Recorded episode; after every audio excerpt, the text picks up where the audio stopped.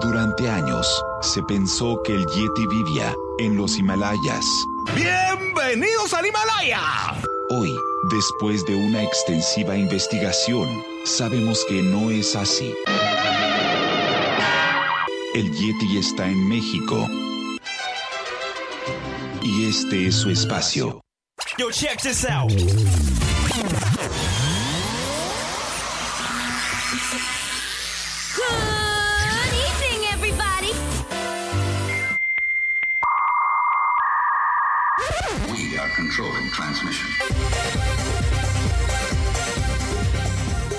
Estás escuchando la nueva temporada de La era del Yeti. Tecnología, Actualidad, arte, música, entretenimiento, sexualidad. Política. y mucho más En este espacio, la era del Yeti.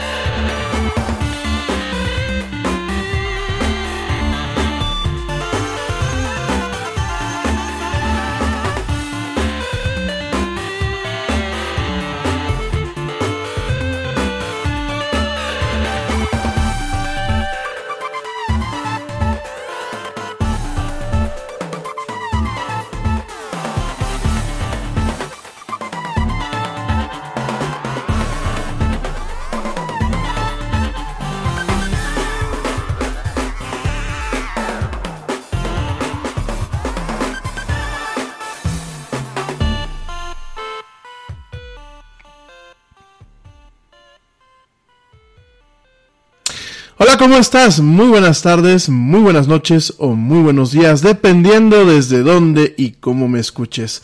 Como siempre, te doy la más cálida, la más cordial y la más sinceras bienvenidas a esto que es la era del Yeti. Yo soy Rami Loaiza y bueno, como siempre me da un tremendo gusto estar contigo para platicar de mucha tecnología, mucha actualidad y muchas cosas más.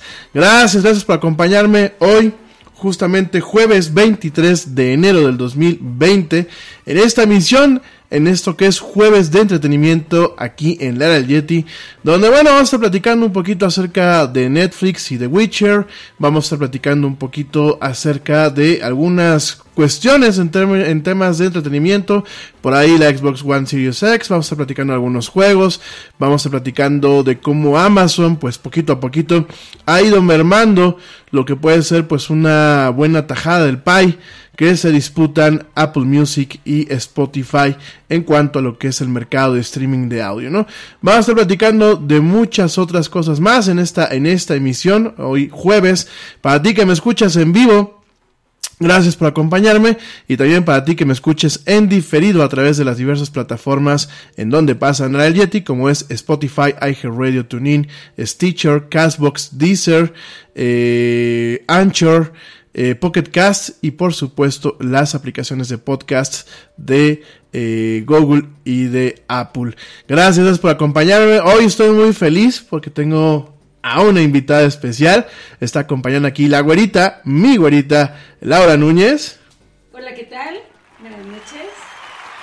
Por aquí anda, aquí en cabina. Vamos a estar pues platicando ahorita un ratito ahí también con ella acerca bueno pues de los de todo lo que te acabo de comentar ya por ahí estamos planeando algunos programas especiales en donde la güera pues aprovechando todos sus conocimientos, nos pueda iluminar acerca de algunos temas de la docencia y la psicología. En fin, no te puedes desconectar, por aquí andamos. Y bueno, vamos a empezar, ya sé que estoy empezando un poquito tarde. Rápidamente, eh, una actualización, una actualización acerca de eh, pues la, situación que está pasando directamente eh, con el tema del coronavirus este tema que ya no sabemos si es pues realmente si realmente es cortina de humo en muchos aspectos o realmente está pasando. Digo, perdón que lo diga, yo no soy fan de la teoría de la conspiración. Sin embargo, bueno, pues es, eh, este, el tema pues es recurrente y empezamos a ver pues algunas cuestiones que en ocasiones nos checan y en ocasiones no nos checan. No dudo, no dudo eh, que realmente la enfermedad está ahí. Sin embargo, yo no alcanzo a dimensionar, yo creo que a ti te pasa, querido eh, escucha, eh, que me estás pues obviamente aquí atendiendo, eh, yo creo que no alcanzamos a dimensionar realmente qué tan grave puede ser este problema, ¿no? Qué tan bien o qué tan mal está controlado. Sobre todo, bueno, la Organización Mundial de la Salud aún no ha declarado la emergencia. hoy volvió a sesionar. no se ha hecho ninguna eh, pronunciamiento en torno a este consejo directivo de eh, la Organización Mundial de la Salud. Vamos a ver, vamos a ver en las siguientes horas qué es lo que pasa. Lo que sí ya sabemos, lo que sí ya sabemos es que al menos 18 personas han muerto y más de 600 han sido o presentan eh, casos confirmados de esta enfermedad que en muchos medios, en muchos medios abiertamente se, eh, se comenta como una enfermedad misteriosa ¿no? Asimismo, además de las restricciones de viaje, eh, esta cuarentena de la cual yo te hablaba el día de ayer, que fueron impuestas eh, a la provincia de Wuhan, estas mismas eh, prohibiciones, esas mismas restricciones han sido extendidas a al menos, de acuerdo a información que nos llega por parte del New York Times, a al menos cuatro más ciudades, allá en lo que es China, ¿no? Eh, pues realmente eh, eh, tenemos algunas cuestiones aquí, perdónenme, tengo una actualización, de hecho estoy viendo aquí en tiempo real, porque estoy viendo aquí en la página del New York Times en tiempo real, el número de muertes, el, número de letalidades ha aumentado de 18 a 25 muertes, tristemente, y empiezan a haber 830 casos de coronavirus que han, han estado confirmados, ¿no? Em, Siendo a lo mejor un poco cínicos, podemos pensar que 25 muertes en un país como China y 830 casos, que no son solamente en China, sino son a nivel mundial, podrían parecer eh, pocos. Sin embargo, bueno, pues este incremento en la que es la tasa de letalidad ha incrementado eh, por un tercio en tan solo 24 horas. Así como que el número de casos confirmados ha pues dado un, brinco, ha dado un pico eh, por más de 200, ¿no? Esto de antemano, ante los ojos de algunos expertos, puede, pues, eh, de alguna forma representar una situación de alto riesgo. Eh, se sabe que eh, ya ha sido una, una, de estas muertes, de estas 25 muertes, ha habido ya la primera confirmada fuera del epicentro del virus, fuera de la República de Wuhan. En este caso, pues un, un paciente falleció tristemente en la provincia de Hebei, eh, a más de 600 millas, lo que serían alrededor de 1800 kilómetros al norte de la ciudad eh, de Wuhan, de donde, bueno, pues este brote eh, comenzó. esta víctima tenía 80 años y, bueno, había vivido, había, vivido en la ciudad de Wuhan. por más de dos meses, de acuerdo pues al Departamento de Salud de la provincia de Hebei. Realmente esta persona se sabe que murió el miércoles, sin embargo hasta el día de hoy fue confirmado su fallecimiento como motivo del coronavirus, ¿no? Eh, mientras tanto, y esta es información de último momento, la eh, Organización Mundial de la Salud aún no ha decidido declarar una emergencia global de salud, aún todavía. Sin embargo, eh, a pesar de que hoy, hoy perdón, a pesar de que hoy, no, yo no tengo el coronavirus, este, no, no, no, se, me, se, me, queden viendo así.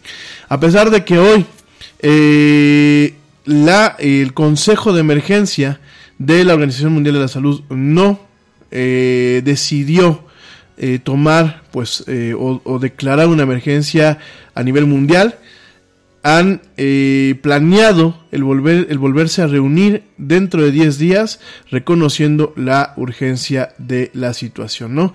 El comité, bueno, pues en primera instancia tenía, había planeado el eh, promover una recomendación el día miércoles acerca de eh, declarar o no una emergencia. Últimamente, pues esta decisión, pues realmente va de la mano de lo que diga el director general de eh, la Organización Mundial de la Salud. Sin embargo, eh, bueno, hasta el momento eh, los miembros del comité siguen estando un tanto dispersos y con el debate en torno a si se declara una emergencia internacional o no, ¿no? Algunos miembros, algunos miembros, y de acuerdo a una nota de prensa, algunos miembros comentan que aún es, es demasiado temprano para declarar una emergencia internacional, ¿no? Sin embargo, algunos, algunos oficiales de eh, esta misma agencia han explicado que eh, aunque la enfermedad pues ha realmente tenido brotes fuera de China, el número de casos en otros países es relativamente pequeño todavía y la enfermedad al parecer, todavía al parecer eh, no se está de alguna forma desarrollando, se están generando los vectores de contagio dentro de estos países. ¿no? Eh, al respecto, el doctor Tedros Adhanom Ghebreyesus, el director general de eh, la Organización Mundial de la Salud, comentó en una conferencia en Génova, allá en Suiza, que en este momento no existe una evidencia de transmisión de humano a humano fuera de China, ¿no? Eh, sin embargo, él también comentó que no, no cometíamos un error, no nos equivocáramos, esto es una emergencia en China, sin embargo, aún no se convierte en una emergencia global. Sí, pero existe la posibilidad de que eh, pueda eh, convertirse en una, ¿no? Esto, bueno, pues realmente son las últimas noticias en torno a este tema. Ya sabemos que aquí en Arayeti lo vamos a estar cubriendo, al igual que pues los temas del impeachment en su momento. El próximo martes seguiremos platicando un poquito del tema y asimismo vamos a estar platicando también de las cuestiones que eh, vamos a estar experimentando con el tema del Brexit. Bueno, vamos a cambiar de tema a, algo más agradable. ¿Qué te parece, güerita, si cambiamos a, temas más agradables?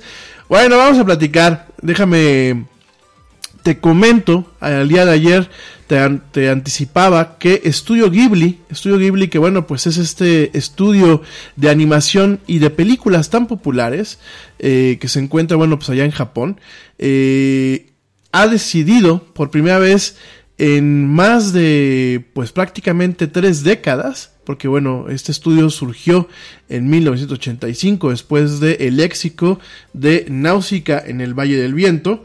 Y eh, fíjense nada más, bueno, Estudio Ghibli después de tanto tiempo por fin decide eh, presentar sus películas en plataformas de streaming. Eh, es una decisión eh, sin precedentes ya que bueno, el señor Hayao Miyazaki, eh, que bueno, pues es, digámoslo así, el padre y el fundador de eh, este estudio, el señor Miyazaki, Miyazaki-san, pues eh, durante mucho tiempo se opuso a que sus contenidos pues tuviesen una distribución legal a través de lo que son las plataformas de streaming. Durante mucho tiempo se acercaron, inclusive hubo una temporada, eh, se sabe, de una plática que tuvieron con los ejecutivos de Toei, de Toei Company, que bueno, pues es otra, otra empresa de animación, otra casa eh, grande de animación, y bueno, donde en parte el señor Miyazaki comenzó. Se sabe de buena fuente que eh, en su momento cuando Toei empezó a explorar el tema de licenciamiento, eh, de otorgar licencias para transmisión de sus contenidos de antaño directamente en lo que son las plataformas de streaming, el señor Miyazaki pues no estuvo de acuerdo. Inclusive se sabe que por ahí eh, en, varios, en varias instancias ha eh, recomendado a aquellos que mentorea, entre ellos, bueno, pues tenemos a Hideaki Anno, que es el creador de Evangelion, el cual, bueno, pues es uno de los protegidos del señor Miyazaki, pues se sabe que durante mucho tiempo les ha dicho que él no, va no iba de acuerdo con lo que era el tema de la distribución electrónica de sus contenidos. Sin embargo, bueno, la realidad le llegó, la realidad le llegó directamente a Studio Ghibli, le llegó al señor Miyazaki, al señor Hayao Miyazaki, eh, y pues actualmente se acaba de, eh, de anunciar lo que es el lanzamiento de parte del catálogo de Studio Ghibli directamente en lo que son las plataformas de streaming. Ahorita te voy a platicar un poquito más de Studio Ghibli, pero déjame te anticipo que el año pasado se firmó el primer acuerdo con Warner Media. Eh, lo que son pues el catálogo de, de Studio Ghibli se va a transmitir en Estados Unidos y en Canadá directamente en el servicio de HBO Max, este servicio que estará lanzando Warner Media este año para competir contra Netflix y contra Disney, entre otras competencias que se tienen y bueno contra Amazon. Y en el caso de pues Europa, de las Américas, a excepción de la parte Norteamérica de Estados Unidos y Canadá, y a excepción de un par de ciudades, me parece que Europa, perdón, un par de países europeos, eh, Netflix se puso listo y consiguió los derechos para la mayoría del catálogo de Studio Ghibli para transmitirlo en estas regiones. Así que amigos que me escuchan en América Latina y que me escuchan en España y en otras partes de Europa, pues les aviso, les aviso que es oficial. Eh, Studio Ghibli llega directamente a Netflix y vamos, vamos a tener buena parte de sus contenidos en lo que es este, esta plataforma, ¿no? Eh, ahorita te platico cuáles, cuáles son los que vamos, eh, con los que se empiezan. Ah, es buen punto antes de que se me olvide, pues el día de ayer, y ahorita me sigo con lo de Estudio Ghibli, el día de ayer eh, tristemente nos reportan la noticia de que Terry Jones, uno de los Monty Pythons, eh, de hecho, bueno, pues uno fue uno de los principales fundadores y además de todo fue un académico y un docente, tristemente Terry Jones nos abandona y fallece el día de ayer a los 77 años. Además de, bueno, pues fue de ser un comediante y un fundador de este emblemático, muy emblemático grupo de comediantes británicos, lo que son los Monty Python, de los cuales voy a platicar contigo la próxima semana, no te lo puedes perder. Eh, ellos en su momento crearon un tipo de comedia que a lo largo del tiempo definió lo que es la comedia británica y el humor negro británico. Y bueno, pues eh, además de tener gente muy talentosa como Terry Gilliam, que Terry Gilliam pues es director de cine, eh, para que eh, si no lo ubicas, pues te recuerdo que Terry Gilliam ha eh, dirigido películas como Don Quijote de la Mancha, la, última versión que creo que estuvo 10 años por ahí parada, por ahí lo vamos a estar platicando la próxima semana.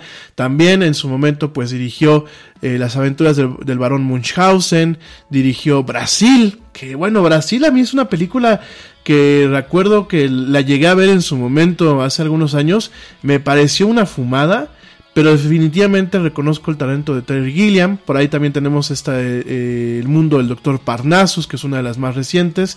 Y bueno, además de, de, tener a gente tan talentosa con el tema de la comedia, porque los Monty Python pues son reconocidos a nivel mundial.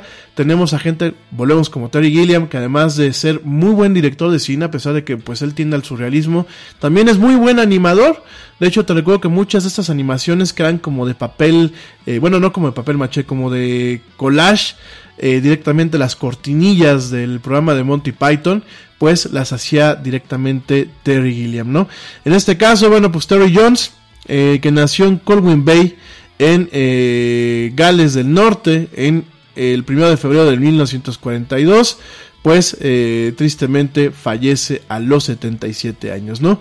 Eh, él tuvo desafortunadamente algunos problemas eh, neurológicos, por ahí tuvo en su momento en el 2016 lo que es afasia progresiva, y bueno, eh, te recuerdo que bueno, Terry Jones junto con otros cuatro británicos, Michael Palin, Eric Idle, John Cleese, que bueno, John Cleese eh, sigue vivo y afortunadamente ha hecho mu mucho cine, de hecho ha salido en algunas películas de James Bond como, eh, como Q, y Graham Chapman junto con eh, Terry Gilliam, que fíjate, Terry Gilliam es de origen americano, aunque pues ya Terry Gilliam ya parece más británico que otra cosa, formaron Monty Python en 1969, un grupo de comediantes que tuvo durante mucho tiempo pues un show de sketches, el Monty Python's Flying Circus, y bueno, eh, en su momento igual sacaron películas, eh, por ahí tuvieron, eh, junto con eh, lo que es Terry Jones y Terry Gilliam, tuvieron varias películas juntos como los Monty Python, como algo que se llamaba, algo que se llama Something Completely Different, que no la he visto. Monty Python and the Holy Grail, una joya de 1975, o Monty Python y los Caballeros de la Mesa Cuadrada. también, pues, una película que a mí me parece emblemática, digo, lástima que no está por aquí Manu, pero una película que a mí me encanta que se llama Monty Pythons y el significado de la vida de 1983 un tema bastante sardónico, sin embargo, pues con muchos puntos para reflexionar y sin embargo, en su momento no dejemos de reconocer que fue sencillamente Terry Jones, el único director de, La vida de Brian, de Monty Pythons en 1969. Eh, esta La vida de Brian es, de verdad, si tienen chance de verla, por favor, véanla, está en Netflix. Es, eh, bueno, a mí me encanta, porque es de, no les voy a hacer mucho spoiler, pero la, eh, esta esta película sucede en Jerusalén cuando, bueno, no, en, Betle, en, Belén, cuando, van, cuando nace Cristo. Sin embargo, se confunden y encuentran a un fulano que es Brian y todo el mundo piensa que Brian es directamente Jesucristo, ¿no? Y bueno, vienen ahí un tema bastante cómico en donde al final a Brian lo terminan pues prácticamente crucificando, ¿no? Eh, de verdad es una pena, una pena que se haya ido este señor eh, Terry Jones. Desde ayer iba a dar la noticia, sin embargo, bueno, pues ya, ya la, tenemos por aquí a la mano. Descanse en paz, un gran talentoso de no solamente de la comedia y el cine británico, sino a nivel mundial. Me quedan dos minutos antes del corte. Te voy a platicar qué películas llegan eh, en febrero de Estudio Ghibli. Y regresando te digo cuáles llegan en marzo, cuáles llegan en abril y te platico acerca un poquito de este estudio. Llegan eh, a principios de febrero, llega Castle in the Sky, El Castillo en el Cielo, Mi Vecino Totoro, una joya My Totoro, de verdad si tienen chance por favor véanla, es una joya. Kiki's The Library Service o el servicio de entregas de Kiki, Only Yesterday o solamente ayer, eh, Porco Rosso, que de hecho el otro día la vi traducida al español con un doblaje latinoamericano bastante, bastante bueno. Eh, Porco Rosso, bueno, pues es un tema un tanto surrealista, sin, eh, embargo es una muy buena película. Eh, Ocean Waves, que no la he visto, y Tales from Earthsea, que es una de las más recientes de esta casa productora. Me voy rapidísimamente un corte, regresando seguiremos hablando de estos temas. Te recuerdo mis redes sociales para que entres en contacto conmigo en Facebook me encuentras como La Era del Yeti, en Twitter me encuentras como arroba el Yeti oficial y en Instagram me encuentras como arroba La Era del Yeti. Ya volvemos, aquí está la güerita, muy silenciosa. Este tiene como timidez ante el micrófono, ya y haremos que se le vaya quitando. No te desconectes, sigue escuchando esto que es la era del Yeti. Nos vamos rapidísimamente a un corte.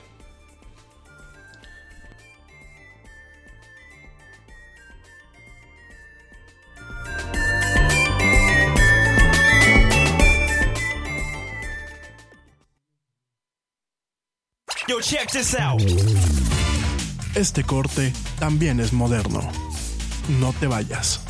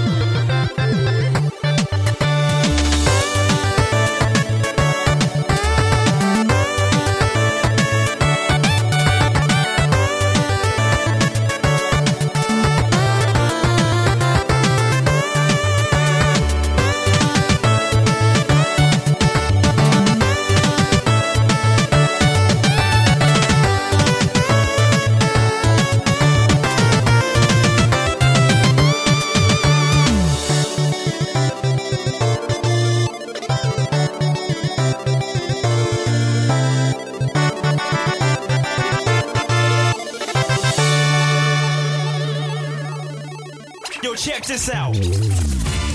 Este corte también es moderno. No te vayas.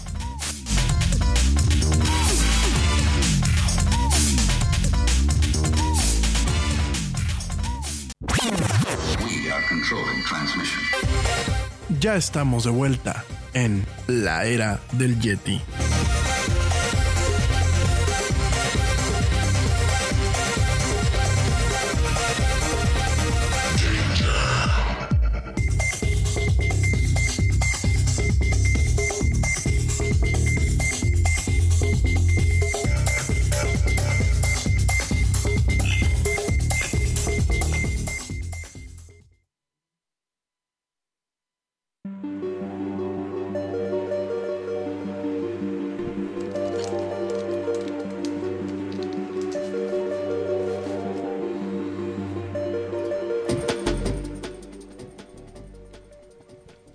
Y ya estamos de vuelta en esto que es la era del Yeti. Hoy me acompaña la güerita Laura Núñez por aquí. Ya está muy callada, pero vamos a quitarle, vamos a quitarle lo desinhibida poquito a poquito. Y te recuerdo que estamos preparando programas donde vamos a explotar su talento como psicóloga y su experiencia. En fin. Bueno, oigan, antes de seguir con la lista de Estudio Ghibli, platicarte un poquito de qué es Estudio Ghibli me parece que algunos en su momento me preguntaron que quién era Studio Ghibli, por qué es tan famoso, bueno, quién es eh, el señor Miyazaki, vamos a platicar, digo, ya lo hemos platicado, pero vamos a platicar brevemente el día de hoy también. Déjame enviar saludos a toda la gente que me escucha desde los diferentes países a donde llega esto que es la era del Yeti. Saludos principalmente, obviamente, a México, que pues, sigue siendo el primer lugar ahorita de donde me escuchan. Saludos a, mi gente y a mis amigos allá en España. Saludos a Meme Mala Malísima, a Carlos Santamaría Gregory. Saludos también a Antonio Castillo. Saludos también a Nereida López. Y bueno, a toda la gente que me escucha por allá. Anita de la Calzada. Bueno, a toda mi gente que se quedó allá en España. Un saludo y un fuerte abrazo. También saludos a mi gente que me escucha allá en los Estados Unidos, en Francia, en Argentina, en Uruguay, en Chile, en Canadá, en Italia, en Puerto Rico, en Colombia, en eh, Perú. A mi amigo Jaime le mando un saludo hasta Perú. Y bueno, a la gente que me escucha en Holanda, en Suecia, en Suiza, en Noruega y en el Reino Unido. Gracias, gracias por escucharme. También, pues aquí en México, la principal, ciudad donde me escuchan es en La Piedad, aunque ahorita me están escuchando en Querétaro en vivo. Saludos también a mi gente que me escucha en Querétaro, a Pablo Marín, a George de Negre. También saludos, saludos a mi amigo Ernesto Carbó, que seguramente ya se regresó a Argentina. Te mando un fuerte abrazo, mi querido amigo. Y bueno, les recuerdo que tanto Ernesto como George, como el buen Manu, como el buen Pablo, pues son parte del equipo honorario de aquí de la era del Yeti. También saludos a mi amigo Dani Rodríguez Flores, a Dani Flowers, te mando un fuerte abrazo, querido amigo, espero que nos veamos pronto. Saludos a la gente que me escucha en la Ciudad de México, a mi amigo el viejo Rendo, y tú sabes quién eres, mi querido Alan, un fuerte abrazo. También saludos a mi gente que me escucha en León, a mi familia allá en León, a mi familia leonesa. Saludos a la gente que me escucha en Utrera, allá en España, en Madrid, en Barcelona, a la gente que escucha en Pachuca, allá en México, en, aquí mismo en México, a la gente que escucha en París, en Puebla y en Plasencia, allá en España. Gracias de verdad a toda la gente que me escucha. Si se me olvidó alguna ciudad, porque no todas me están apareciendo ahorita en las estadísticas, bueno, pues les mando un fuerte saludo ya sé que luego los colombianos y las colombianas se me enojan, pero igual les mando un fuerte saludo y un fuerte abrazo hasta allá. Bueno, regresamos con el tema de eh, Studio Ghibli, que pues está llegando todo lo que es su catálogo. Bueno, 21, 21 películas del catálogo de la colección de Studio Ghibli llegan a Netflix, a prácticamente todo el mundo, excluyendo Estados Unidos, Canadá y Japón. Ya te platiqué las que llegan el primero de febrero el primero de marzo del 2020 llegan en Náusica del Valle del Viento, la cual, no me la he visto completa, me parece una película bastante interesante. Los cortos que he visto la quiero ver, la voy a ver este, ahora sí, cuando la pasen en, marzo. Eh, también el primero de marzo llega la princesa Mononoke, eh, mis vecinos los llamadas. Eh, el viaje de Chihiro, Spirited Away, que bueno, pues ya es bastante popular. The Cat Returns, o el regreso del gato. Ariety y la eh, historia de la princesa Kaguya. The Tale of Princess Kaguya. Todas estas llegan en marzo. Y en abril llegan Pompoco, eh, Suspiro del Corazón. El castillo eh, caminante de Howl, Howl's Moving Castle, esa sí la vi, me encantó la película, definitivamente tiene ciertos toques especiales. Ponio, eh, On the Cliff by the Sea, o Ponio en, eh, cerca del mar. From Up on Poppy Hill, The, Wind, the, Wind, Rises y When Marnie Was There. Son las películas que van a estar llegando, ¿no? Al respecto, el director de animación original de Netflix, Adam Jacobian, comentó que este es un sueño hecho realidad para Netflix y millones de nuestros miembros. Eh, en el sentido dice que bueno, pues los, eh, las películas animadas de Studio Ghibli son legendarias y han eh, realmente conquistado a los fans alrededor del mundo por más de 35 años. Estamos muy felices de hacerlas disponibles en más lenguajes alrededor de América Latina, Europa, África y Asia, de tal forma que más gente pueda disfrutar este mundo mágico y maravilloso de animación, ¿no? Al respecto, te lo repito, ¿por qué? ¿Por qué en Estados Unidos y en Canadá? Que el otro día, pues Manu, Manu está haciendo muchos corajes por lo mismo. Eh, ¿Por qué no están llegando? ¿Por qué no están llegando las películas de Hayao, Miyazaki de la mano de Netflix?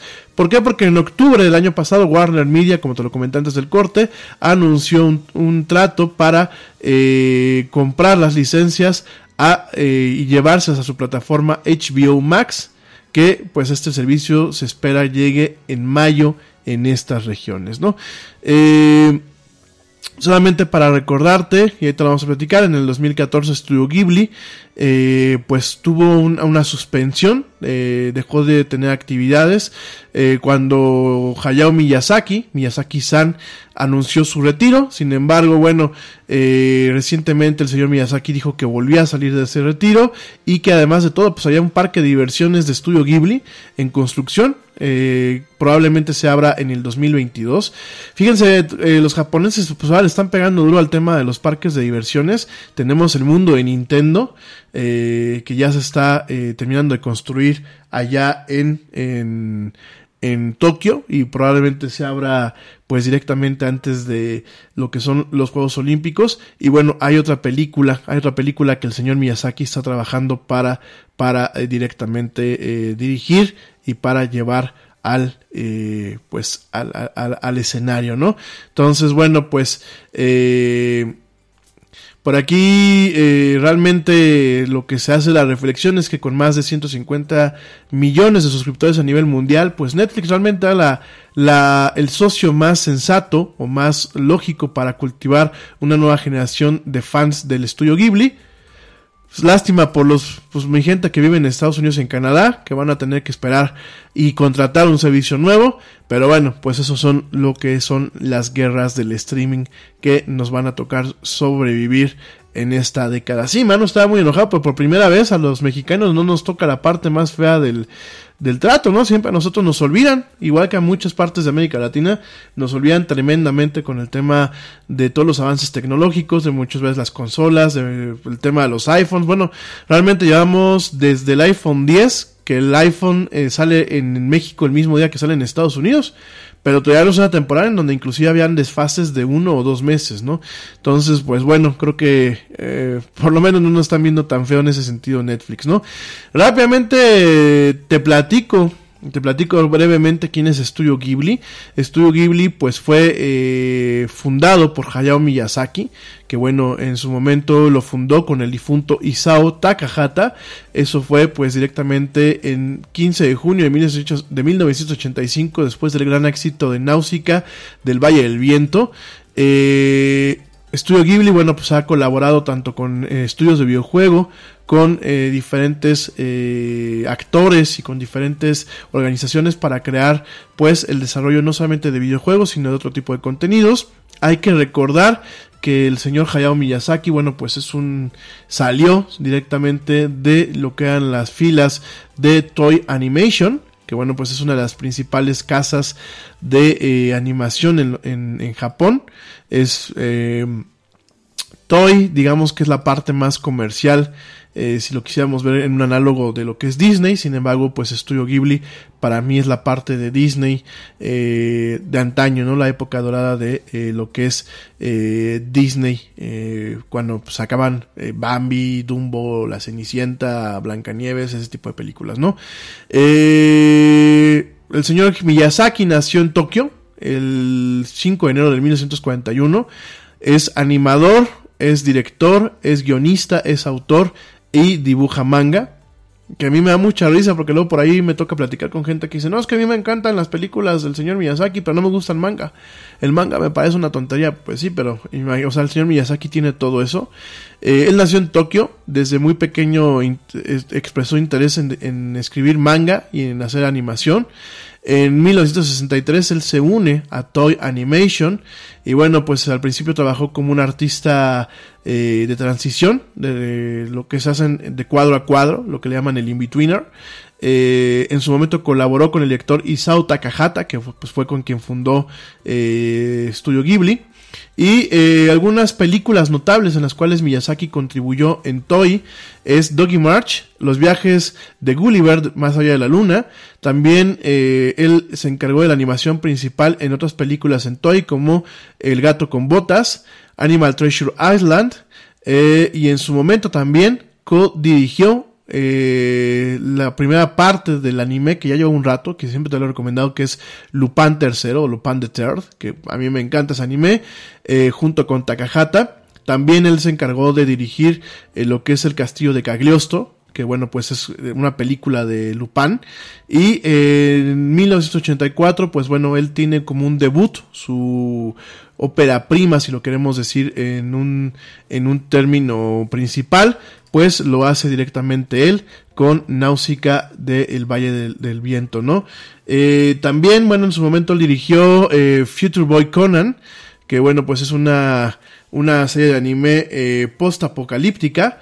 Está basada en luego la Conan, las aventuras de Conan, no Conan el bárbaro, sino de Conan. Y bueno, de ahí vienen algunas cuestiones que pueden devenir en lo que la inspiración, y aunque no se deben de confundir, eh, la inspiración de eh, Detective Conan. eh, Case Closed allá en Estados Unidos.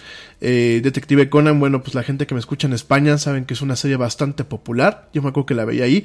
Detective Conan es un muchacho de eh, Shinji Kudo, que bueno, pues es un detective de preparatoriano y varias veces colabora con la policía. Durante una investigación lo atacan eh, miembros de un eh, sindicato criminal que se llama La Organización Oscura y lo forzan a ingerir un veneno experimental que en vez de que lo mata lo convierte en un niño, ¿no? Y ahí tenemos lo que es esta, esta serie que también tiene muchísimo tiempo, ¿no? Son estas series que en Japón han durado toda una vida, así como Lupin III, eh, por ahí en la tarde me venía acordando de Doraemon, que aquí en México sí la han pasado. Yo no, no me acuerdo haber, haberla visto aquí en México, pero bueno, allá en Estados, Unidos, en, Estados Unidos, perdón, en España, pues ya vaya gente conoce a Doraemon y las, aventuras de Norita. Y este, bueno, aquí en México sí conocemos a Doraemon, por lo menos conocemos a Norita y a sus amigos, este, porque bueno, este, muchos memes, eso de, de hecho, venía riéndome el, el, otro día, de muchos memes esos, este, ya se acuerdan ustedes, ¿no? lo han visto que sale un muchachito japonés con lentes y que dice, oye, y este, y esta fruta que tienes aquí, y ya saben, con un tema medio sexual. Entonces, este, esos, esos fragmentos son de esta serie que se llama Doraemon, que es el gato maravillas, el gato robot. Por ahí en su momento platicaremos también de esto, ¿no? Eh, regresando al tema de Hayao Miyazaki, bueno, pues Studio Ghibli lo funda en 1985. Eh, dentro de Ghibli, él dirigió varias películas, no todas las películas que ha sacado este estudio son de él, la mayoría sí, como El Castillo en el Cielo, Mi vecino Totoro, Kiki's Delivery Service. Eh, por ahí, eh, en su momento, me acuerdo que, que, que, fue el año pasado, que toqué un poquito el tema por encima. Eh, de mi vecino Totoro, algunos de ustedes me comentaron algunas teorías en donde, pues aparentemente las dos protagonistas, pues se da a entender como que están muertas o tienen un tema eh, con esta analogía. Por ahí en su momento lo discutiremos la próxima semana. Eh, y bueno, otra película que él dirigió también y que a mí me gusta mucho es Porco Rosso, ¿no? Eh, prácticamente todas las películas han sido un éxito en Japón y a nivel mundial pues definitivamente han sido éxitos brutales, ¿no?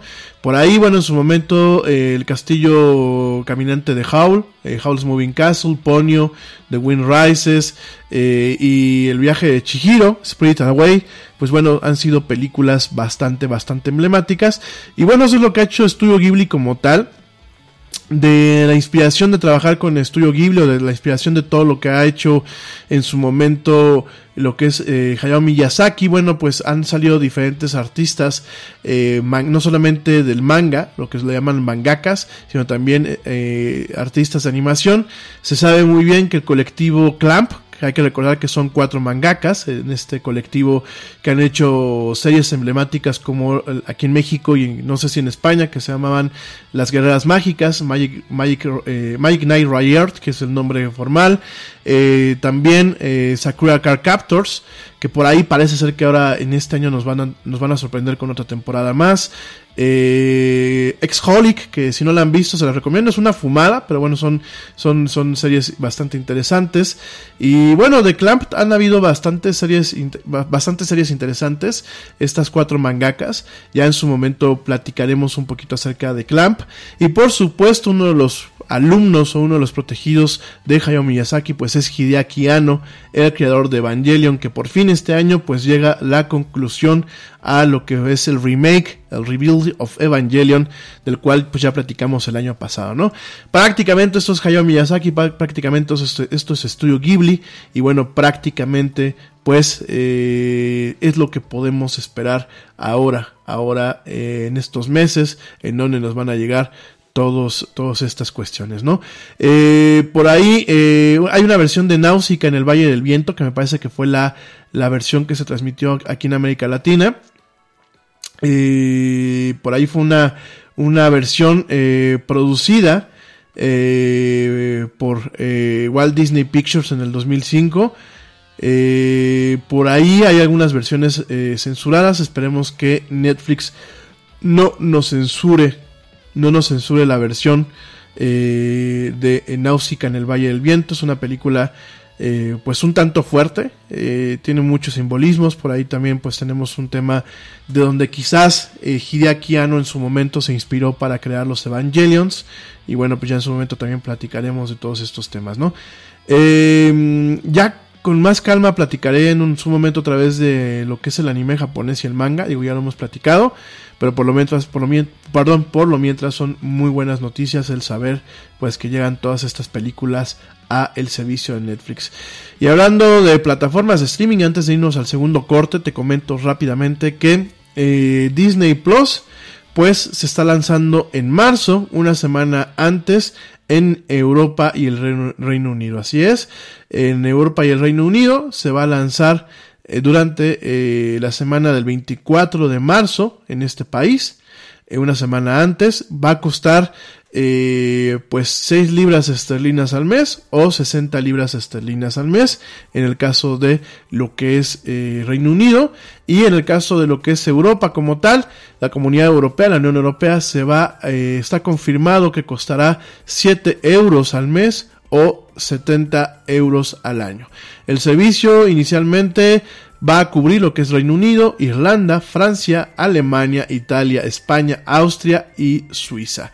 Em, esto significa que, bueno, pues realmente es, eh, a partir del 24 de marzo será la primera vez que mucha buena parte de Europa podrá transmitir legalmente el contenido original que debutó el año pasado en esta plataforma, eh, siguiendo, bueno, pues su lanzamiento oficial en los Estados Unidos, en Canadá, en Australia y en Nueva Zelanda, ¿no? Eh, bueno, esto ya sabemos cuáles son principalmente los shows que marcaron época con el tema de Disney Plus, eh, The Mandalorian y Baby Yoda, aunque no sabemos si llamarle The Mandalorian o Baby Yoda Show, pero bueno, también me dicen que han tenido muy buen rating High School Musical, The Musical, The Series y bueno, definitivamente la versión live action de La Dama y el Vagabundo y El Mundo de acuerdo al Hombre Mosca, el mundo de acuerdo al Jeff Goldblum, ¿no? Eh, aún no se sabe cuándo van a llegar exactamente aquí, aquí a América Latina, sin embargo sabemos que eh, se estima que lleguen antes de final de año a estos lugares. Entonces, bueno, para la gente que nos escucha ya en España, les mando un fuerte abrazo. Ya lo saben, a partir del 24 de marzo ya podrán acceder de forma legal a el contenido de Disney Plus allá, allá en la madre patria. Y bueno, tenemos otra nota más, todavía tenemos unos minutitos más antes del corte, te comento que Radiohead, esta banda eh, pues de música bastante experimental en muchos aspectos, lanzó una librería pública online con algunos tracks raros por partes de ellos, algunas canciones que no han salido y además de todo pues una tarjeta, una tarjeta librería que se puede directamente imprimir, ¿no? Eh, pues realmente esta Radiohead Public Library, que pues es la página, el sitio web de Radiohead, pues realmente está presentando una colección nueva eh, de forma totalmente curada por ellos, en donde pues vemos eh, prácticamente todo el material de la banda. hay algunas partes en donde eh, vemos pues no solamente el material musical, sino vemos fotografías, vemos videos, vemos pósters, vemos merchandising y bueno, inclusive eh, hay algunos, algunas cuestiones inéditas como el, el álbum debut de eh, Radiohead que se llama Drill. Este, pues este compendio se lanzó el día de ayer. Después de una breve introducción, la banda lo describe como un eh, un recurso en línea que contiene videos, música, arte, sitios web, eh, merchandising y diferentes cuestiones en torno a esta emblemática banda, ¿no? Eh, se pueden encontrar, bueno, pues algunos enlaces a trabajo que ha estado históricamente extinto, que no se puede encontrar fácilmente en línea. por ahí, bueno, pues tenemos este álbum de cuatro, de cuatro canciones, de cuatro melodías que es Drill, también por ahí, bueno, tenemos un, eh, un, álbum que es un adendum a el álbum de remixes Tickle RMX del el 2011. Ahí se llama Tickle RMX 8. Y bueno, eh, hay varios, varios contenidos que pueden ser descargados, hay varios contenidos que pueden ser escuchados. Hay una tienda en línea en donde se pueden eh, pedir diseños de playas viejas de Radiohead, de diferentes merchandising. También tenemos por ahí algunos discos y, ediciones limitadas. Por ahí me gustaría a ver si está disponible la edición eh, limitada del Key Day de hace algunos años. Y eh, asimismo, bueno, pues se comenta que los miembros de esta banda, encabezada por Tom Yorkie, cada uno de ellos servirá como un encargado de la librería por un día de aquí al 24 de enero, o sea, el día de mañana, y en donde, bueno, pues van a, compartir sus principales experiencias en torno a lo que es o lo que eh, realmente ha representado eh, formar parte de esta banda de Radiohead. Asimismo, bueno, pues realmente eh, han sido muy innovadores Radiohead. Me acuerdo que hace unos años, por ahí del 2009-2010, presentaron un disco que era In Rainbows, que bueno, pues eran, ellos decían, eh, bájalo y páganos lo que tú quieras, ¿no? Eh, también en su momento, pues, eh, presentaron 18 horas de eh, partes de algunas sesiones de la, del disco OK Computer, que bueno, pues es uno de los discos más emblemáticos de Radiohead. El año pasado. Y bueno, diferentes, diferentes cuestiones que en donde pues, a pesar de que ha sido un tanto ambivalente Radiohead con el tema de los servicios de streaming musical, como Amazon, del cual platicaremos rezando el corte, a pesar de todo eso, pues intentan siempre mantenerse en la vanguardia. Yo me acuerdo que hace pues ya prácticamente dos décadas, en el 2001, 2001-2002, Radiohead a través de MTV organizó un concurso para que aquí en México y en otros países de, las Américas hicieran la portada o hicieran un póster de lo que era el disco Kid A de Radiohead, el cual a mí me parece muy emblemático, tiene un, un poco la música oscura, sin embargo me parece, me parece emblemático. Dice el buen Manu, el día que platicamos, Estel y yo, que a él Radiohead lo deprime un poco, lo pone nervioso, a mí no. Sí tiene canciones muy eh, deprimentes como The Pyramid Song. Eh, y de hecho el video me parece también demasiado deprimente. Sin embargo, no dejo de reconocer pues este, este emblemático camino y trayectoria que tiene esta banda de eh, música. Me atrevo a decir que es música experimental o música alternativa porque realmente en ocasiones no encaja en formatos plenamente definidos. En fin, nos vamos rapidísimamente a un corte. Te recuerdo mis redes sociales. En Facebook me encuentras como la era del Yeti. En Twitter me encuentras como arroba la era del Yeti. Y en Twitter me encuentras como arroba eh, perdón, en Twitter me encuentras como arroba Yeti oficial y en Instagram me encuentras como arroba a la era del Yeti. Es que la güera me está, me está distrayendo. Maestra, maestra, la güera me está distrayendo. No, ya volvemos, no te desconectes. Seguimos aquí echando plática muy a gusto en este jueves de entretenimiento. En esto que es la era del Yeti. No tardo.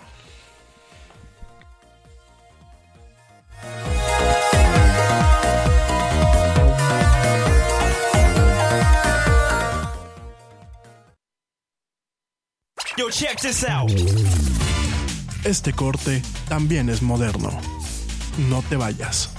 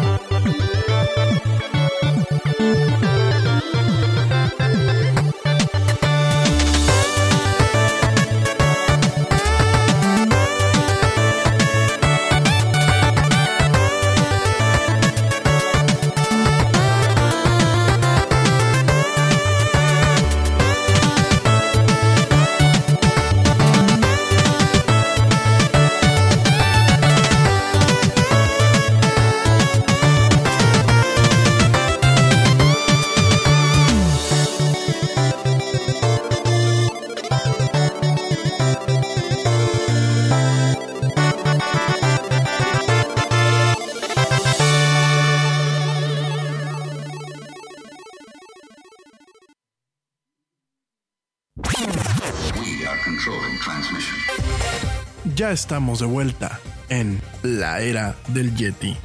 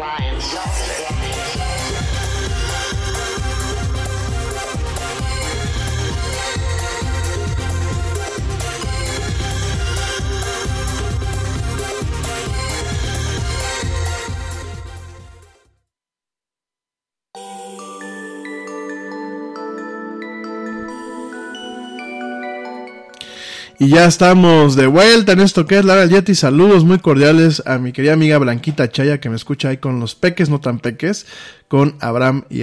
Saludos y abrazos, peques. Saludos también a mi amiga Bere Castillo, a mi querida amiguísima. Le mando también un fuerte abrazo hasta allá, hasta la Ciudad de México. Cuídate mucho, Bere. Saludos también al peque y a Charlie. Me da muchísimo gusto que me puedas escuchar. Saludos a toda la gente que me escucha, de verdad. Mil, mil gracias y que todavía me aguantan en esta emisión en vivo. Incluyendo aquí a la güerita que pues está, está muy callada, eh. Está muy, muy callada.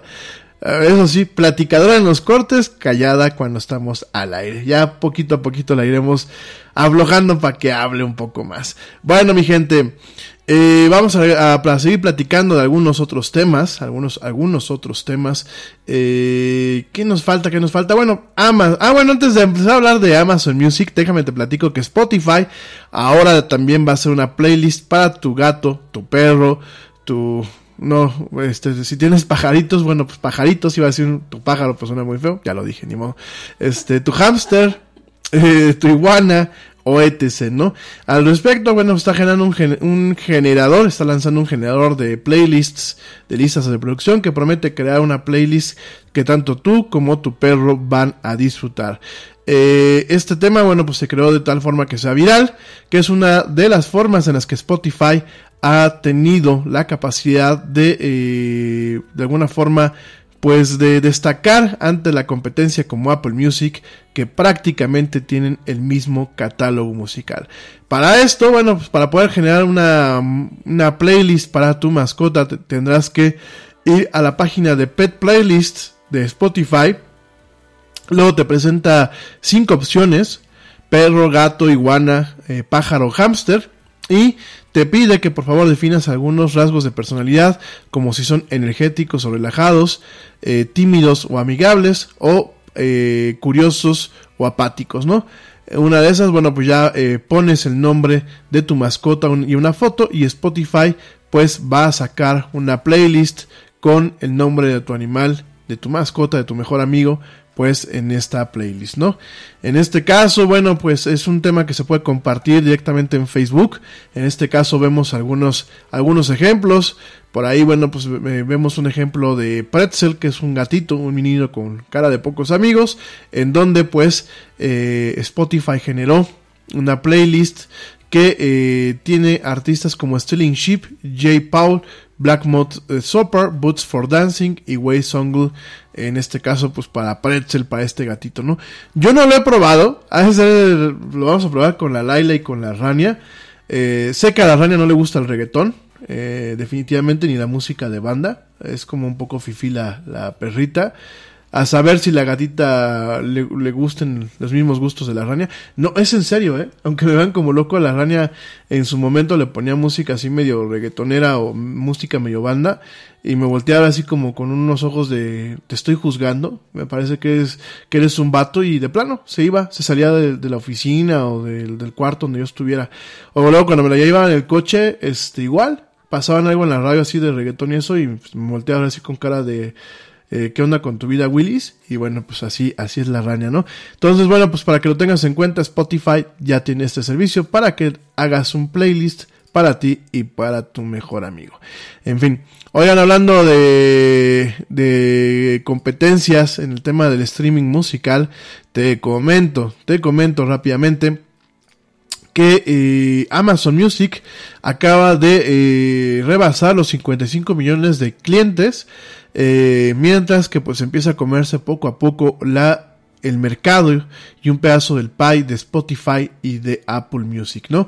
Al respecto, pues Amazon Music no tiene el mismo impacto que tiene Spotify o Apple Music, sin embargo, pues el servicio sigue creciendo rápidamente y está alcanzando a estos competidores a un ritmo que probablemente nos pueda sorprender. Eh, esto en cifras oficiales que recientemente reportó Amazon, en donde dicen que tiene más de 55 millones de suscriptores, ¿no? Por supuesto, eh, todavía le queda pues un tramo bastante amplio a Amazon si quiere alcanzar a Spotify, quien recientemente eh, reportó que tiene 113 millones de clientes que pagan y 248 millones de usuarios al mes en general. Esto fue en septiembre. Apple, bueno, pues directamente comentó que tiene más de 60 millones de usuarios del servicio de Apple Music. Y bueno, pues poquito a poquito Amazon va ahí.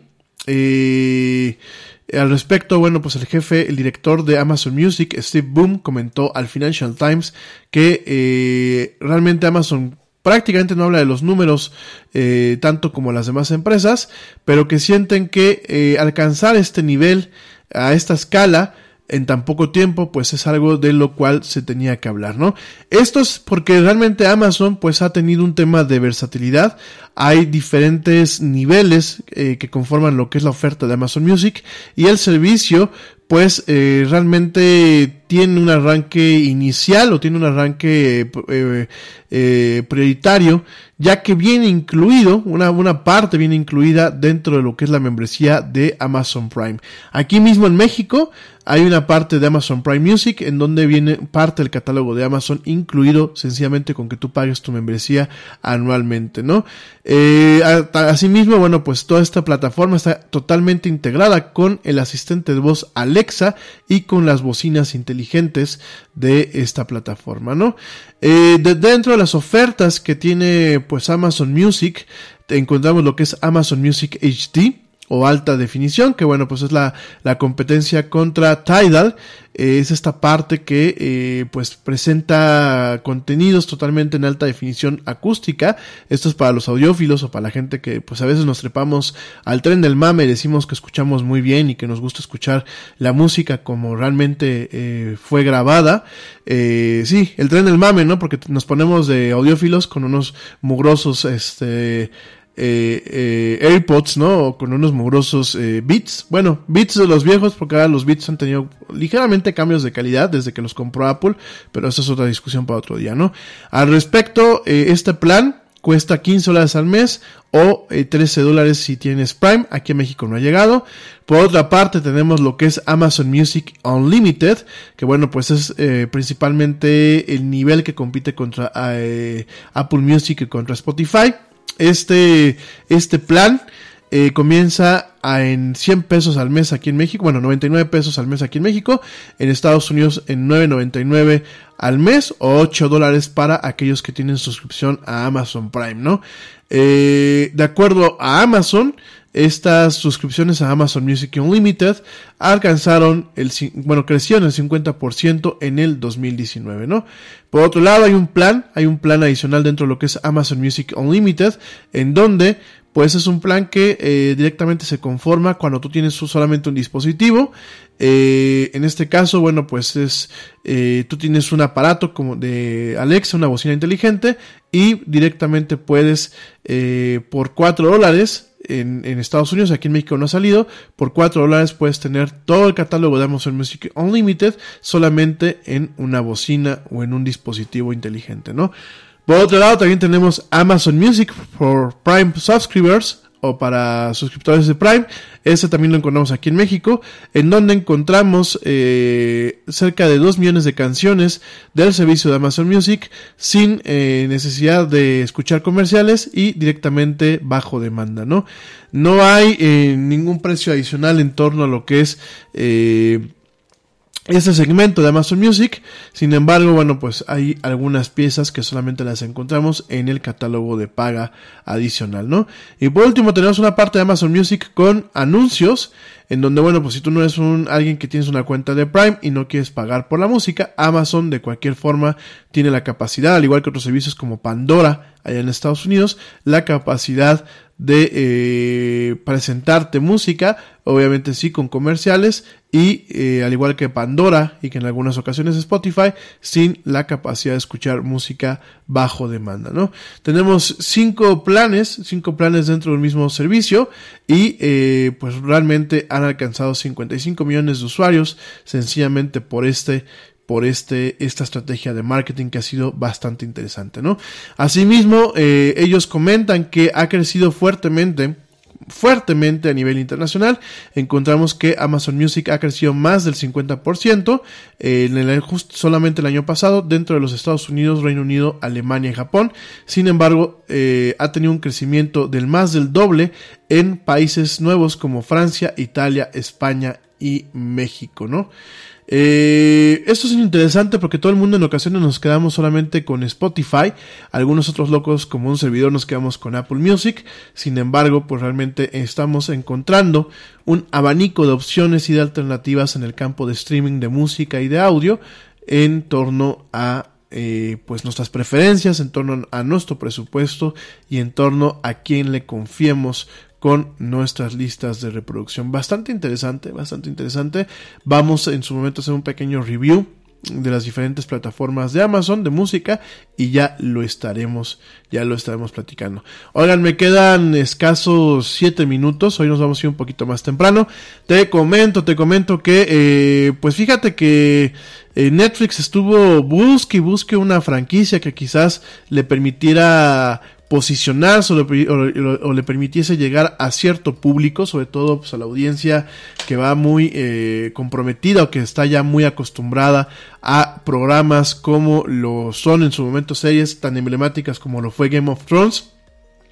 Y a pesar, y a pesar de que realmente, pues, como lo platicamos la semana pasada, no va a haber ninguna serie que eh, logre reemplazar a Game of Thrones en la cultura popular por lo menos no en esta década, y no, no porque no pueda existir una serie con ese potencial, sino, sino, principalmente por el séquito de fans, que bueno, pues prácticamente nos casamos en su momento con la serie, a pesar de que pues la última temporada fue un poco desastrosa ya en sus episodios finales, pero a pesar de todo esto, pues eh, en ese sentido, eh, Netflix parece ser que le dio, al, eh, le dio en el blanco con esta serie de The Witcher, eh, de hecho, bueno, pues de acuerdo a estudios que hizo Netflix utilizando las reacciones en red, comenta que The Witcher el año pasado fue tan grande, si no es que un poco más grande que The Mandalorian, sobre todo porque The Witcher lo pudimos ver pues prácticamente en todo el mundo de forma legal, mientras que The Mandalorian pues solamente en Estados Unidos, en los países donde se lanzó eh, Disney Plus, y sin embargo,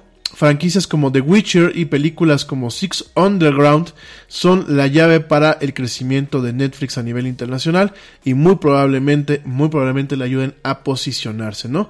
Durante un reporte que se presentó la semana pasada en torno a sus ganancias del cuarto cuatrimestre del 2019, Netflix dijo que 76 millones de cuentas vieron The Witcher eh, durante sus primeras cuatro semanas y eh, que vieron pues prácticamente más de cinco episodios de esta misma serie, es decir, prácticamente la totalidad.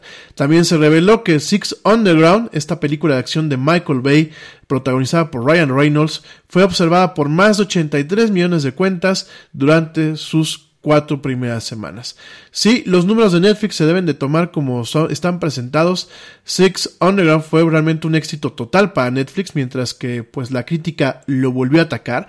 Y eso es algo que empezamos a tener una, una disonancia entre la crítica profesional de cine y lo que es la audiencia. Sobre todo la crítica profesional le ha tirado mucho a las películas de Netflix, mientras que eh, la audiencia pues las ha recibido y las ha acogido bastante bien.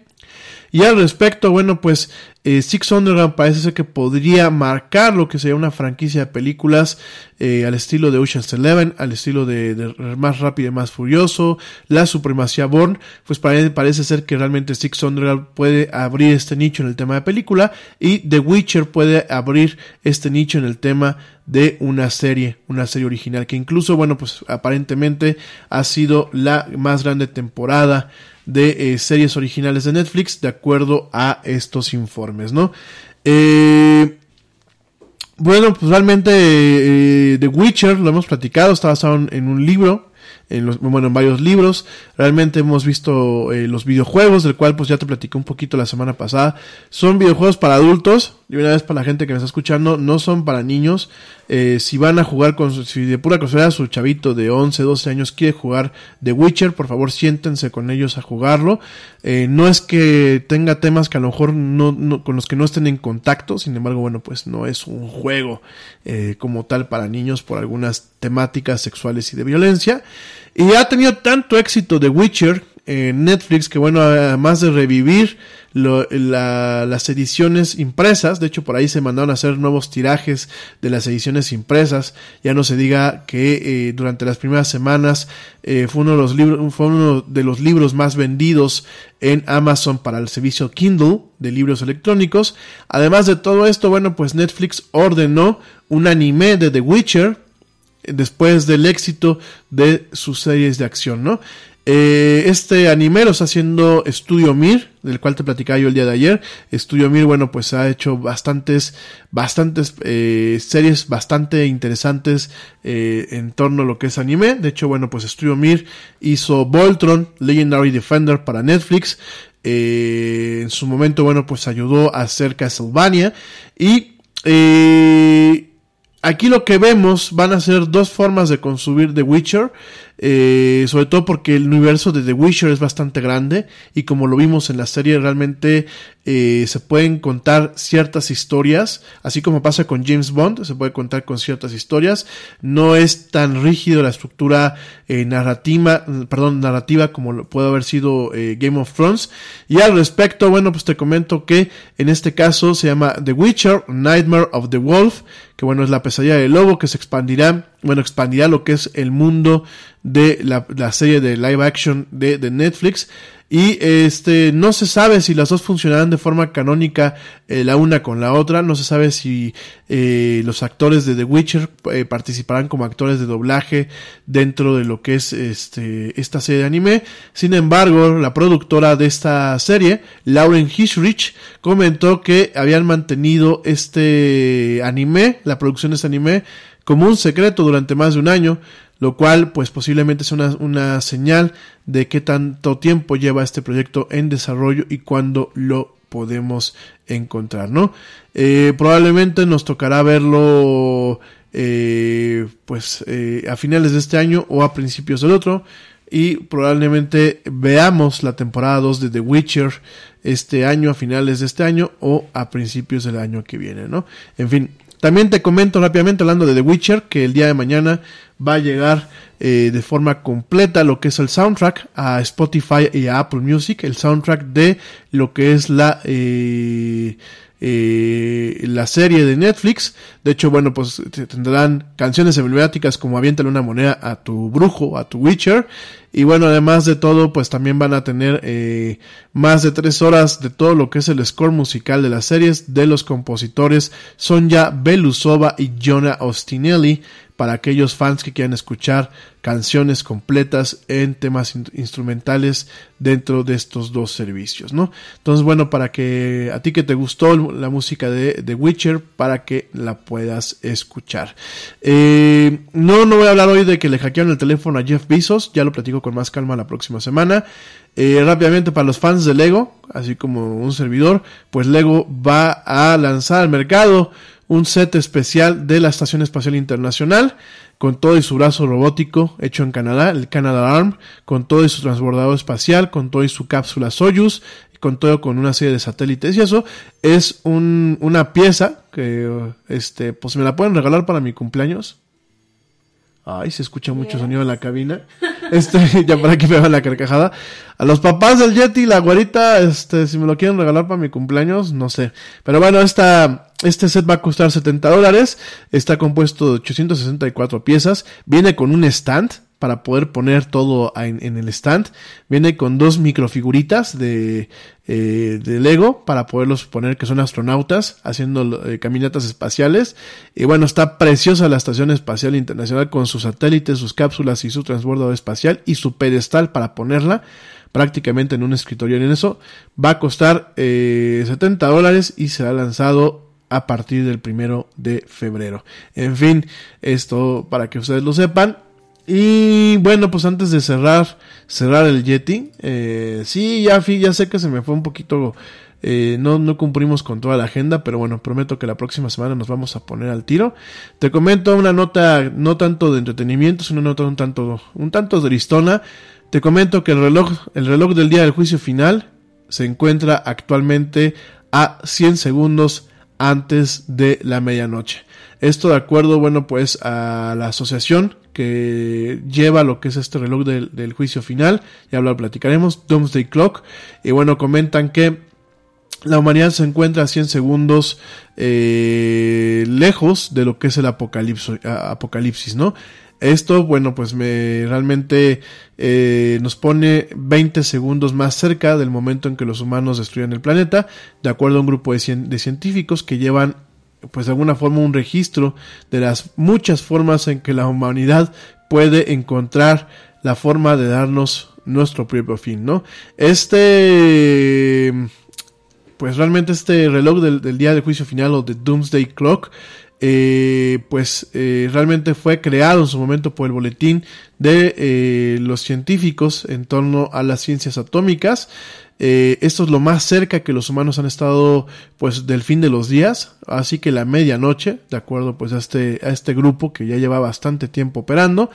Eh, esto, bueno, pues realmente eh, lleva prácticamente desde, después de la Segunda Guerra Mundial. Surgió en 1947, aunque realmente toma un poco más de eh, importancia durante la Guerra Fría. Y eh, desde entonces, pues ha ocupado esta asociación, esta organización, en eh, entender y analizar los riesgos de eh, ocasionados por la tecnología nuclear y por el cambio climático. Este año, pues ante preocupaciones en torno a los programas nucleares de Corea del Norte y de Irán y la cooperación eh, pues prácticamente nula entre los Estados Unidos y Rusia en el desarme, en el desarme nuclear, pues ha hecho que el boletín y su eh, consejo de científicos y expertos muevan el reloj hacia adelante. Asimismo, pues otro factor que se ha considerado es la acción totalmente inadecuada en torno a lo que es el cambio climático, ¿no? Perdón, al respecto, eh, perdón, al respecto comentó el día de la presentación de este pues triste hecho, comentó el eh, presidente de Irlanda, el, el, bueno expresidente de Irlanda y uno de los principales eh, voceros en torno a la acción eh, para evitar el cambio climático, Mary Robinson, comentó que eh, mientras él ella escuchaba al excelente pero eh, a la excelente pero terrible y devastadora presentación de los científicos me sentí más y más como animada para generar una reacción personal y una reacción eh, de acción en torno a eh, por todos los medios evitar que siga el, cambio climático no eh, esto no es aceptable, también comentó lo que quien fuera el secretario general de la Unión de la ONU, el general, eh, el señor Ban Ki-moon, y también eh, algunos, al, algunas otras personas como el ex gobernador de California, Jerry Brown, eh, se dieron cita en este evento y tuvieron algunas de eh, algunos comentarios en torno a eso, ¿no? Parte de lo que adelantó el reloj es toda la guerra de información que bueno pues ha, estado contribuyendo a pues el esparcimiento de desinformación y de fake news y realmente nulificando la habilidad humana para responder a los peligros que eh, pues nos topamos día a día, esto de acuerdo al boletín, ¿no? Eh, por ahí, pues también eh, comentó eh, que la administración de Trump eh, desintegró comités de ciencia, alteró lo que es la confianza nacional en torno a los medios, comentando que eh, los medios solamente hacen fake news. Por ahí también los deepfakes pues pueden ocasionar que eh, la gente eh, le cueste más trabajo identificar qué es verdad y qué es mentira. Y sobre todo, bueno, pues también el impacto de las redes sociales en la erosión de la democracia a nivel internacional, ¿no? Esto, bueno, realmente el año pasado, eh, el año pasado se mantuvo estable el reloj. No son buenas noticias porque no, no retrocedió. Eh, la segunda vez, eh, la primera vez que este reloj alcanzó los dos minutos antes de la medianoche fue solamente una, en 1953, cuando hubo el tema de la crisis de los misiles y cuando real- realmente el mundo estaba envuelto en una eh, carrera en torno a las armas nucleares. Eh, realmente eh, se piensa que, eh, de acuerdo a los científicos, se piensa que el mundo está caminando hacia un camino, hacia una, una ruta totalmente catastrófica, que bueno, pues es en torno a el aumento de 3 grados centígrados eh, por encima de los niveles preindustriales y que pueden, bueno, realmente eh, generar un impacto tan, des- tan devastador que, bueno, pues realmente altere lo que es la civilización. De hecho, Sivan Carta, un científico senior en el Instituto del Medio Ambiente en Estocolmo, comentó durante este anuncio que ellos no tienen ninguna razón para pensar que un mundo eh, puede ser eh, pues hospi- hospitalario para la civilización humana en donde pues se tenga un calentamiento de más de 3 grados Celsius o centígrados a nivel mundial. Y aunque pues, realmente está respaldado por eh, conocimiento científico y análisis geopolítico el reloj del, del día de juicio final, del final pues realmente no es algo que llegando a la medianoche se acabe el mundo es un tema representativo, es un pronóstico. Sin embargo, pues hay que hacerle caso de vez en cuando a los científicos y ver lo que siempre les he dicho, que la estamos regando de una forma totalmente voluntaria, porque hoy en día nos gusta ser eh, voluntariamente ignorantes y estarle dando en la torre al mundo de forma totalmente voluntaria. Pero bueno, mi gente, llegamos al final de este programa. No me dio tiempo de platicar de la Xbox One Series X. Ya la platicamos la próxima semana. No me dio tiempo de platicar de algunos videojuegos que por aquí teníamos en la agenda. La verdad es que se nos fueron otros temas. No platiqué de las bocinas Sonos, que al final no van a estar obsoletas después de mayo. De una vez te aviso. Y no platiqué de algunas otras cuestiones como Tetris, como los nuevos dispositivos de Microsoft. En fin, la próxima semana me comprometo a que me pongo al tiro con la agenda que nos quedó pendiente y con la que se genere la próxima semana. En fin, pues ya nos despedimos. Ya, ya la güera se fue aquí a la cabina. Esa güerilla como que le hizo feo al micrófono. En fin, ya la, ya la amarraremos y la someteremos aquí para que hable y nos platique mucho más de ella. Saludos a toda la gente que me escuchó hasta este punto. Eh, en fin, pasen un excelente jueves. Por favor, manejen con cuidado a la gente que me está escuchando en vivo. Tápense bien. Está haciendo un frío eh, verdaderamente del demonio. Eh, los frentes fríos aquí en México, bueno, pues esperan que duren todavía hasta principios de marzo. A nivel internacional tenemos gente en Canadá, les mando saludos, por favor tengan cuidado.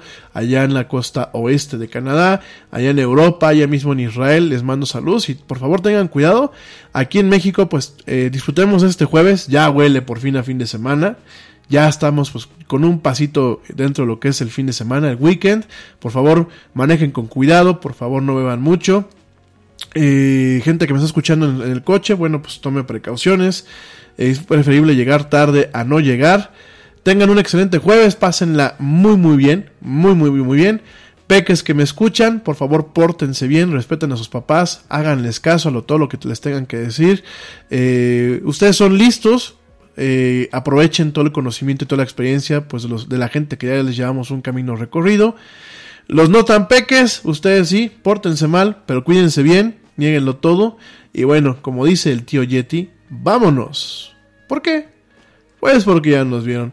Nos escuchamos el próximo martes en una misión más de esto que es la era del Yeti. ¡Vámonos!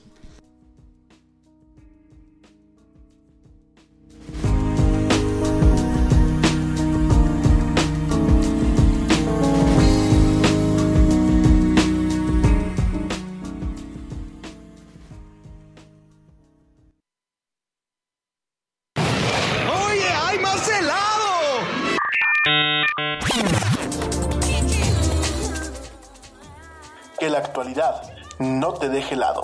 Te esperamos en la siguiente emisión de La era del Yeti.